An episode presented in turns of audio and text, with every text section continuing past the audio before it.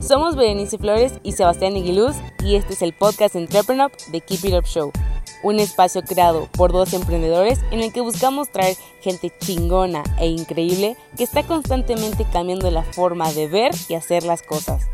Cada martes, jueves y sábados podrás escuchar un nuevo episodio donde encontrar información clave que te ayude a impulsar tus ideas, tu empresa, pero sobre todo tus sueños. No importa qué te dediques, keep it up. Bienvenidos a un nuevo episodio de The Keep It Up Show. Antes de empezar, si nos estás escuchando por YouTube, ayúdanos con un like, dándole clic a la campanita y suscribiéndote al canal. Y en Spotify, dándonos seguir. Hoy tenemos de invitado a José Guzmán Salas, director general de Logistify, empresa que ofrece soluciones de logística integral para empresas. Hablaremos con José sobre la necesidad de mejorar para cubrir las crecientes necesidades de tu cliente la importancia de estar listo para el momento clave y las dificultades secretas de la logística. Hola, muy buenas tardes y bienvenidos a otro episodio de The Keep It Up Show. Aquí Sebastián Aguiluz, cofundador y CEO de Entrepreneur, y estoy aquí con José Guzmán, cofundador y director general de Logistify. ¿Cómo estás, José? Bien, muy bien, gracias por, por este contacto y encantado de estar aquí.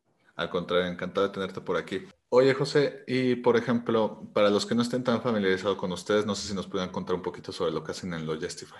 Sí, nosotros diseñamos un modelo de negocio que es una, le llamamos operador, integrador logístico boutique. ¿Qué es lo que hacemos como integrador logístico boutique?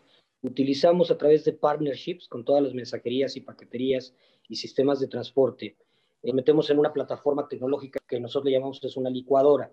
Esta licuadora lo que hace es que mete todas las tarifas y todo lo que tiene que ver con los diferentes niveles de servicio de las diferentes empresas con las que tenemos ese partnership. Esto lo que hace es que nosotros en lugar de vender B2C, vendemos B2B. A los clientes que buscamos son gentes que tienen una necesidad logística, pero que no es su core. Es decir, eh, puede ser una empresa de seguros que lo que hace es vender seguros, pero necesita mover mucha paquetería entonces nosotros tomamos como el departamento de logística, diseñamos en base a sus necesidades de tiempo, distancia, peso, urgencia, cuál es la mejor mezcla en esta plataforma tecnológica en precio, servicio, calidad, de acuerdo a su necesidad. Y armamos un proceso que incluye un call center, con un encargado de call center que genera la sinergia de toda la información que genera esta logística para nuestros clientes. De igual manera podemos trabajar para empresas como Alsea, y uno dirá, oye, bueno, pero Alsea debe tener una logística impresionante. Y sí, claro que la tiene. Sin embargo, eh, la gente de, de POP, Mercadotecnia, si le pide apoyo a la gente de logística de materia prima, pues no le hacen caso. ¿Por qué? Porque el core es llevar la materia prima, los alimentos, y es una red logística distinta que la de un POP. Entonces, pero ellos tienen que vestir tienda, ellos tienen que poner imagen en tienda.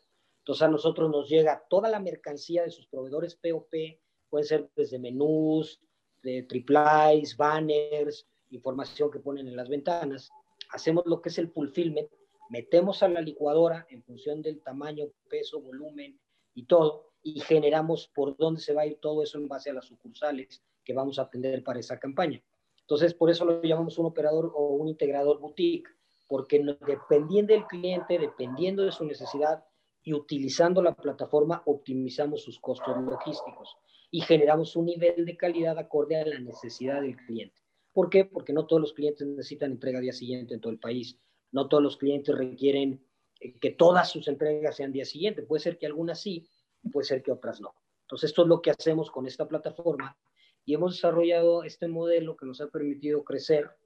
Originalmente empezamos con una franquicia en mailboxes, pero ese fue parte del plan para empezar a acreditarnos y generar clientes. Vendimos la franquicia y se convirtió en Logistify que es un back, no, no está front, no está frente al cliente, está como un back, buscamos a los clientes, hacemos scouting, los vamos identificando, les preparamos su solución, la montamos y generamos el, el servicio integral. Oye, José, cuéntanos un poquito tu origen secreto. ¿Cómo llegaste a este mundo de la logística, del emprendedor, etcétera? ¿Qué te llamó de, de esta industria? Pues fíjate que, que, que, en el caso de la logística, yo soy licenciado en administración con maestría en administración. Mi maestría es del TEC de Monterrey, mi licenciatura es de, de la Universidad de La Salle. Y siempre entré yo al mundo corporativo y mi idea era pues dedicarme a cuestiones netamente administrativas. Sin embargo, cuando estaba estudiando, un profesor me invitó a participar en una empresa y me contrataron como ejecutivo comercial. Estaba yo recién eh, por terminar la carrera y, este, y precisamente por estar terminando la carrera consideraron que era una buena, un buen candidato para controlar los almacenes. Y, mágicamente me ponen como gerente de almacenes y ahí empieza mi contacto con la logística, ahí empiezo a desarrollar un know-how, un conocimiento que empezó desde, desde manejar un almacén, un inventario. Eh, ahí en aquel entonces, estamos hablando de los años eh, finales de los 80, principios de los 90, pues básicamente era con Cardex, ¿no? Era tener inventario nos salían todas las hojas de Cardex gigantescas para analizar un inventario. En cada naquel, en cada rack, en cada posición, había una hoja de Cardex. Hoy tú difícilmente vas a ver eso porque ya está todo en electrónico, en sistema, en, en escáneres, ¿no? Pero en aquel entonces sí, entonces ahí fue mi primer contacto. Y de ahí, igual, de igual manera, fue que me lazo con la parte de la última milla o la entrega cliente final. Eh, todavía ni se conocía el concepto de última milla, todavía no se conocía el concepto de e-commerce, pero sí se conocía el concepto de necesito entregar, ¿no? Y necesito entregar de acuerdo a la promesa de servicio que le di al cliente. En este caso eran tuberías, válvulas y conexiones. Uno podría decir, ¿qué urgencia puede tener la tubería, válvulas y conexiones? Pues sí, porque tus mayores clientes eran empresas de gobierno que tienen una serie de deadlines y de proyectos, y entonces no podías fallar la entrega. Y había veces que teníamos inventario físicamente en el lugar y nos tardábamos hasta 10 días en entregar. Entonces me tocó a través de, en aquel entonces, un modelo que era un sistemita que se llamaba Harvard Graphics y, y Exceles y combinaciones, poder optimizar y bajar esos 10 días a 3 días a través del uso de la información que teníamos del almacén, con las gráficas, con las rutas, y empecé a hacer una conectividad que me permitió lograr ese objetivo. De ahí fue que entró ya y dije, oye, esto me gusta, me, me, me, me agrada el, lo que implica este reto de sacar, mover, y poner en disposición con el cliente. Ahí me empecé a desarrollar la parte logística y de ahí empezó a venir una, una carrera que me fue llevando eh, a, un primer emprendimiento, que el, primer emprendimiento fue una compañía que se llamaba Servo Express Carga, en donde básicamente con el conocimiento que yo había adquirido aquí, unos primos, decimos, oye, pues podemos hacer eso y podemos reducir los tiempos en tránsito de los diferentes clientes que vayamos teniendo y entramos a lo que es la mensajería política. Tuvimos la fortuna de que el PRI en aquel entonces nos dio la, oportunidad de poder este, manejarle su campaña, pero no su campaña de, carácter estratégico, sino la logística de su campaña. Entonces empezamos a mover toda la logística, nos tocó en aquel entonces eh, la candidatura de mm, este hombre, se nos murió, se fue el nombre, este, sí, se me fue el nombre, bueno, del, candidato que asesinaron ahí en Tijuana. Entonces, este, nos tocó generar toda su campaña, los videos que manejaban entre campaña y campaña, porque ahí todo no había tanta tecnología. Entonces, mandaban todos los, todos los días información a los eh, distritos para que tuvieran la información al corriente de lo que iba a pasar en función de la campaña. Entonces, nos tocaba sacar rutas completas que empezaban desde Querétaro y terminaban en Monterrey, en Querétaro y terminaban en Pacífico, ¿no? y eran rutas que salían en la madrugada y hacían 24, 25 horas de, proceso entregando en cada uno de los comités distritales. Ahí empieza a entrar este, este, esta vena emprendedora, donde tenemos un primer aprendizaje. Eh, hay que buscar que cuando tú tienes un emprendimiento haya suficiente capital de trabajo, porque nosotros cometimos el error de creer que iba a ser siempre la cobranza muy, muy aquí, la íbamos a tener, pero pues al ser el PRI nos dejaba de pagar, se da el error de diciembre, y nos quedamos sin flujo porque no nos pagan, pero siguen pidiendo servicios. Y cometemos el error como accionistas de empezar a utilizar nuestras finanzas personales, metemos tarjeta de crédito, etcétera, y entonces eso se convierte en una bola de nieve, ¿no? Primer aprendizaje, siempre hay que tener capital de trabajo y el rey es el cash. Puede ser que, contablemente seas muy rentable, pero si no cobras si no tienes el cash, pues evidentemente el negocio no va a poder dar continuidad. Ahí entra ese, eh, con la logística, con la parte del emprendimiento. En paralelo me toca que tengo un terreno desde hace muchos años que es de la familia. Yo dije de tenerlo vacío a generarlo productivo y metimos un, eh, un estacionamiento, un estacionamiento y pensión, que, que también ahí surge uno de los principios de mi carrera, que es que si tú quieres administrar y dirigir algo, tienes que saber cómo se opera. Y entonces nos fuimos de, de, veladores al estacionamiento y nos dimos cuenta que el negocio no era el estacionamiento público durante el día, eran las pensiones nocturnas. Entonces diseñamos un modelito para que el valor que era la pensión nocturna generara valor en los clientes de la zona desde el punto de vista de, de una protección real de sus autos. Entonces metimos seguro, metimos los, los accesos, tarjetones, una serie de controles que permitieron que el cliente pagara más de lo que se pagaba en la zona. Y hoy por hoy el estacionamiento pues está por cumplir treinta y tantos años de operación, ¿no? Entonces este fue un emprendimiento que requirió de una atención inicial, después está operando de manera natural, de manera prácticamente solo, ¿no? Tengo eh, mi chofer, hoy se encarga de administrarlo, tiene una función de chofer, este, eh, controlador del estacionamiento, etcétera, y sigue operando el estacionamiento. Ahí sigue mi vena emprendedora, pero a mí siempre me ha gustado también el mundo corporativo, entonces tuve la fortuna de seguir desarrollando mi carrera corporativa y seguí trabajando en diferentes eh, empresas, diferentes lugares, hasta que después de varios, de muchos años de estar con el estacionamiento, el negocio aquel inicial que te comenté, pues por la falta de flujo y por la falta de, de cobro, tenemos que declararlo en quiebra y generamos una quiebra técnica y pagamos todas nuestras deudas al 70% a través de la quiebra técnica pero liquidamos todo, cerramos el ciclo y pues fue un muy buen aprendizaje. Al pasar de los años, cuando salgo de, de DHL, después de estar 10 años allá, también se me ocurre tener otro emprendimiento y es cuando formamos y estructuramos con un socio que había trabajado conmigo en, en, DHL, un ingeniero que tiene unos 10, 15 años menos que yo.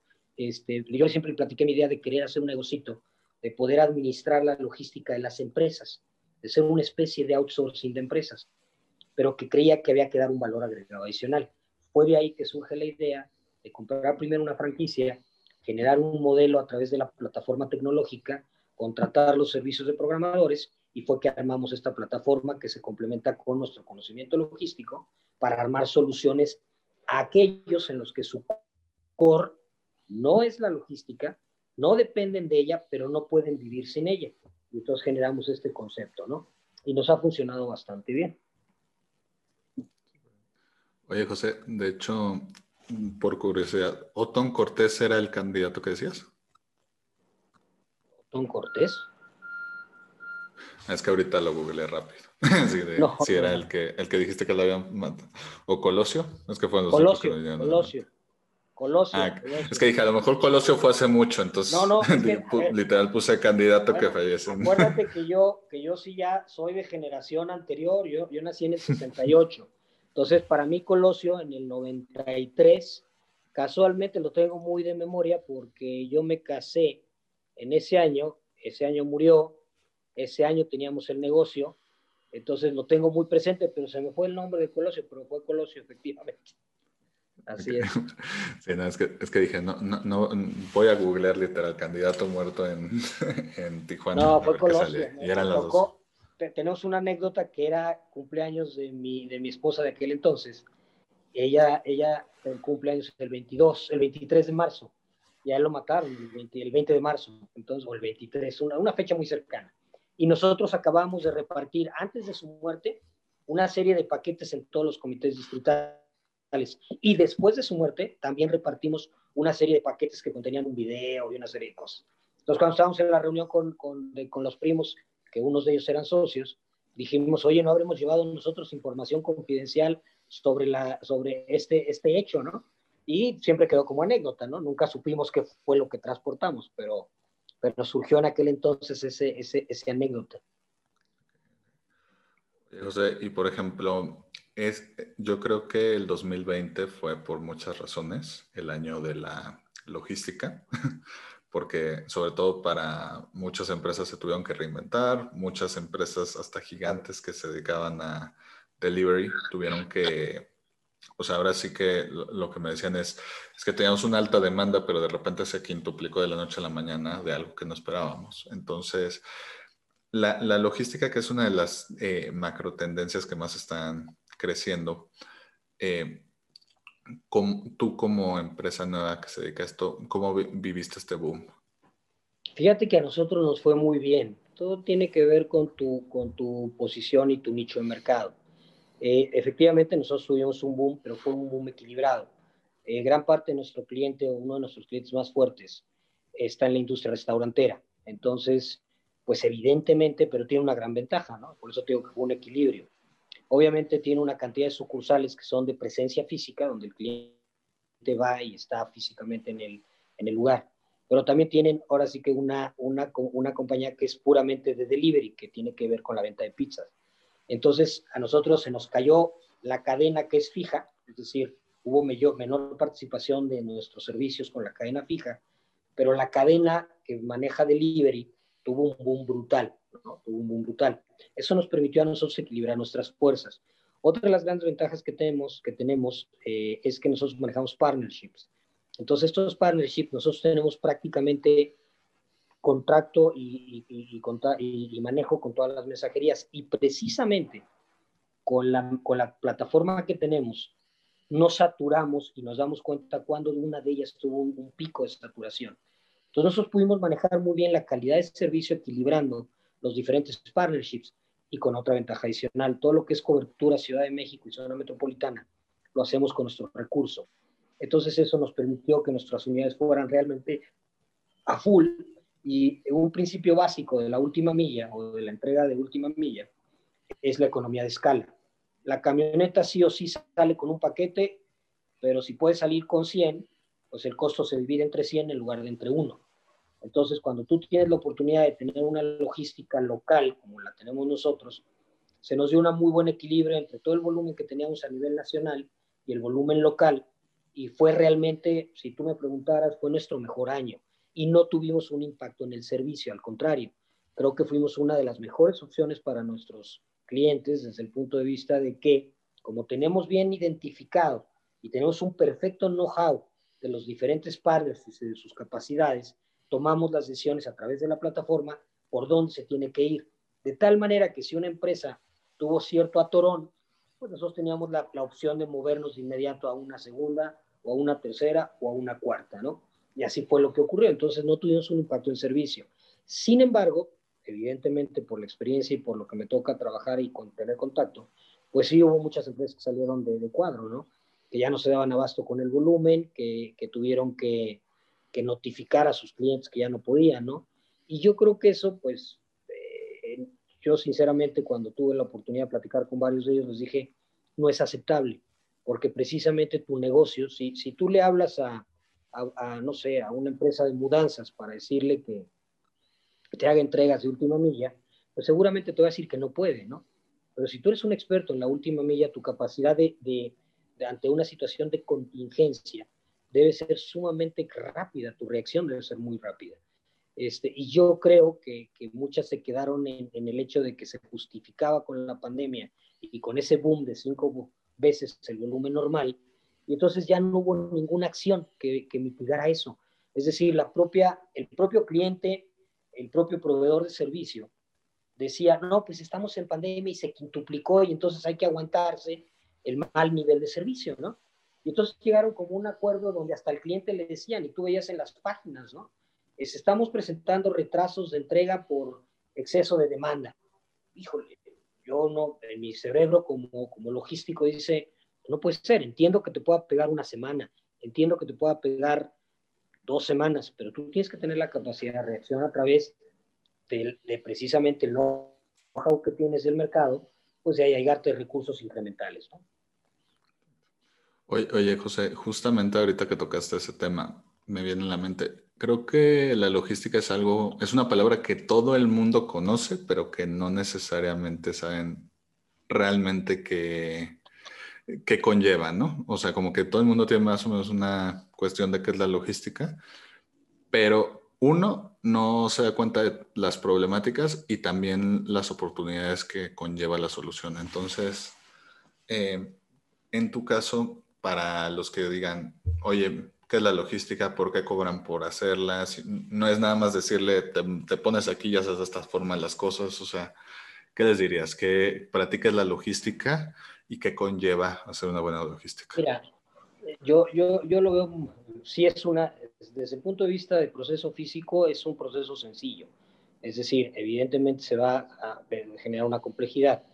Es un proceso sencillo porque hoy, hoy tú lo ves, ¿no? El Uber se convierte en un, en un eh, mensajero, ¿no? Y una, una de fletes se convierte en un mensajero. Una, mm, una empresa de, de, taxi se puede convertir en una mensajería. Tan es así que hoy hay empresas que contratan Ubers para hacer la entrega de última milla. Sin embargo, como bien lo dices, es mucho más complejo de ello. Y yo lo ejemplificaba muy fácil cuando tuve la oportunidad de estar en DHL durante 10 eh, eh, años. La gente cree que la logística es el mensajero que llega bien bonito y entrega un sobre y prácticamente lo que hizo fue recogerlo y llevarlo, ¿no? Pero ese sobre puede venir de Singapur, no sé si me explico. Y prácticamente cruzó eh, dos continentes o tres y llegó en 72 horas o 48 horas. Pero para que eso ocurriera, existe una tecnología detrás y una serie de procesos ligados a la tecnología que hacen que ese paquete o ese sobre lleguen en ese tiempo. Y eso implica checkpoints, implica procesos operativos estándar, implica lenguaje universal desde, desde, porque el mensajero que está en Singapur no habla el idioma del mensajero que está en, en Ciudad de México, ¿no? pero se entienden perfectamente porque tienen una serie de códigos que son a través de checkpoints, que hoy por hoy todos esos que dicen que hacen mensajería no los tienen y entonces pierden la trazabilidad de todo el proceso. Y también dicen, oye, es que DHL es muy caro, ¿no? Pues sí, porque tiene aviones, tiene tecnología, cruza continentes, etc.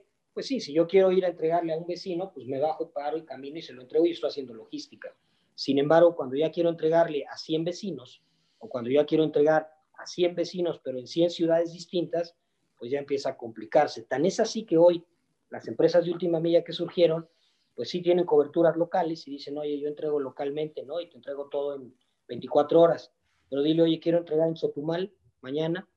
Ah, caray, ya no se pudo. ¿Y por qué es? ¿Y por qué DHL sí puede? Pues porque tiene cinco aviones cruzando el, el, el país, ¿no? Y todos los días haciendo un check, un midpoint en el hub de Querétaro intercambiando paquetes de Tijuana al hub, de Mérida al hub o de Cancún, y se regresan y llevan los paquetes. Eso tiene un costo, tiene una inversión. Entonces, la logística es, es, es, es realmente una solución que tiene que ir acorde a la necesidad del cliente, porque eso también es muy importante. No, no la misma logística sirve para todos los clientes. Es decir, la logística tiene esa, esa, esa, esa maravillosa situación en donde precisamente tú diseñas en base a tu necesidad. Y hoy que estamos en la época del e-commerce, mucha gente cree que porque yo monto un producto en Internet, ya me voy a hacer multimillonario porque mi producto va a estar a la vista de todo el planeta, ¿no? El problema es que cuando tú le metes el costo logístico, ya no funciona. Y muchas veces hay gente que quiere vender en Internet, le echa la culpa a la logística y dice, es que no funciona porque mi producto vale 300 pesos y el envío vale 100 y mi producto pues no me da para pagar el envío. Bueno, el problema no es de la logística, papá, el problema es de tu producción. Tan es así que los productos chinos que hoy están vendiendo Wish o que está vendiendo Alibaba en México, pues si bien es cierto, no llegan al día siguiente, llegan en 10, 15 o 20 días, pero el costo de producción del producto que lo venden en 1000 vale 100. Entonces tienen 900 pesos de diferencia para poder pagar una logística desde China y todavía tener rentabilidad. No tiene que ver con la logística, tiene que ver con que el producto tiene una capacidad de venta y tiene un costo muy bajo. Entonces, eh, la gente cree que la logística puede ser el, que mate negocios. No, hay productos que están diseñados, están estructurados para poderse vender a través de la, de la, del comercio electrónico y hay productos que no, ¿sí? Y, va, y eso va a ser siempre. Me decía una amiga, oye, quiero meter venta de refacciones de, camiones en, en, Internet con entrega día siguiente pues mira, si, si el cuate del camión, digo, entiendo que si se le queda varado la unidad en medio de la nada, seguramente sí va a poder pagar una mensajería cara para que se lo lleve ahí, pero desafortunadamente ninguna mensajería va a llegar en medio de la nada, porque necesita una dirección donde entregar, ¿no? Entonces, no creo que, que, tu producto, si quieres vender motores de camión, pues los puedas mandar por internet, ¿no? Digo, eh, no es, eh, o sí los vas a poder mandar por internet, pero no con un servicio de mensajería última milla. Los vas a mandar con un transporte dedicado que va a llevar un tiempo mayor de, traslado. Entonces, yo creo que la logística eh, e, es, es, el poder hacer y, acercar bienes a los consumidores, pero tiene que venir con un diseño profeso para el tipo de negocio y el tipo de core que tú manejas. Oye, José, para ir terminando, a todos los invitados de The Keep It Up Show les pedimos sus tres sís y tres no para emprendedores. Es decir, tres cosas que un emprendedor debería hacer sí o sí y tres cosas que debe evitar a toda costa. Tres mandamientos y tres pecados capitales. ¿Cuáles serían los tuyos? Sí debes de conocer a lo que te quieres dedicar, es decir, no puedes inventar. Sí debes de tener un mínimo de capital de trabajo que te permita operar un cierto periodo de tiempo antes de que entre la frustración, ¿no? Y creo que sí debes de tener muy claro cómo quieres invertir tu tiempo en el, en el, en el, en el emprendimiento, ¿no? Eh, se dice que uno debe dedicar el emprendimiento al 100% y yo no estoy de acuerdo, ¿no? Yo creo que el emprendimiento todo depende de cómo lo manejes, pero sí tiene que haber una definición clara de lo que quieres invertir, no solamente en dinero, sino en tiempo, ¿no? ¿Y de los nos? No te asocies con cualquiera, eso sería el, el primer enfoque, ¿no? Yo tuve la fuerte y la fortuna. Define, pero bueno, no no actúes pensando en la buena fe, es decir, eh, cuando se hacen relaciones comerciales o de sociedad o de emprendimiento, creemos que todo va, todo mundo va a ser bueno y damos por hecho y por sentado cosas. No debes de dar por hecho ni por sentado cosas. Debes de asegurarte que todo quede documentado, que todo quede formateado, que todo quede en un compromiso formal, no en un apretón de manos ni en un salud de una cerveza. Eso tienes que asegurarte. No, no confiar de más, ¿no? Este, y no dejar de innovar. Yo creo que la, la, otra parte es no dejar de innovar, pero no tampoco pensando que la innovación sustituye la ejecución. Tiene que haber un equilibrio entre ejecución e innovación. No dejar de innovar, pero nunca perder de vista que tiene que ir ligado con la, con la ejecución. Oye, José, si alguien quisiera contratar sus servicios o simplemente enterarse más de la empresa, ¿dónde pueden encontrarlos en redes? Mira, prácticamente estamos en todas las redes sociales como Logistify, así tal cual, logistify.com en lo que es, tiene que ver con la red y en lo que tiene que ver con Instagram y con Facebook tenemos nuestra cuenta Logistify, tal cual, se busca y ahí aparece. Eh, estamos precisamente muy activos y yo, un poquito parte de lo que hablamos de la innovación, que hay que innovar. Si a mí me dijeras, yo antes manejaba presentaciones PowerPoint, ¿no? Ahora tengo una, una compañía de marketing que nos está ayudando con todo este marketing digital, ¿no? y nos está metiendo y nos está generando, y la verdad hemos visto que tiene un impacto positivo, entonces no hemos dejado de utilizar. Pero estamos en todas las redes como logistify.com o Logistify en Instagram o como arroba, arroba Logistify, ahí estamos en, en, en Instagram. Super bien. Oye, José, pues quiero agradecerte por tu tiempo. Espero te la hayas pasado también como nosotros y como decimos en el programa, keep it up. Gracias, gracias a ustedes, un gusto. Igual. Si te gustó el episodio de hoy, recuerda que puedes escucharnos en Spotify y YouTube y para más herramientas de estos temas, estamos en Instagram y Facebook como arroba entrepreneur. Si quieres seguir a nuestro invitado de hoy, te dejamos en la caja de descripción sus redes sociales y datos de contacto. Gracias por escucharnos y nos vemos en el próximo episodio. Recuerda, keep it up.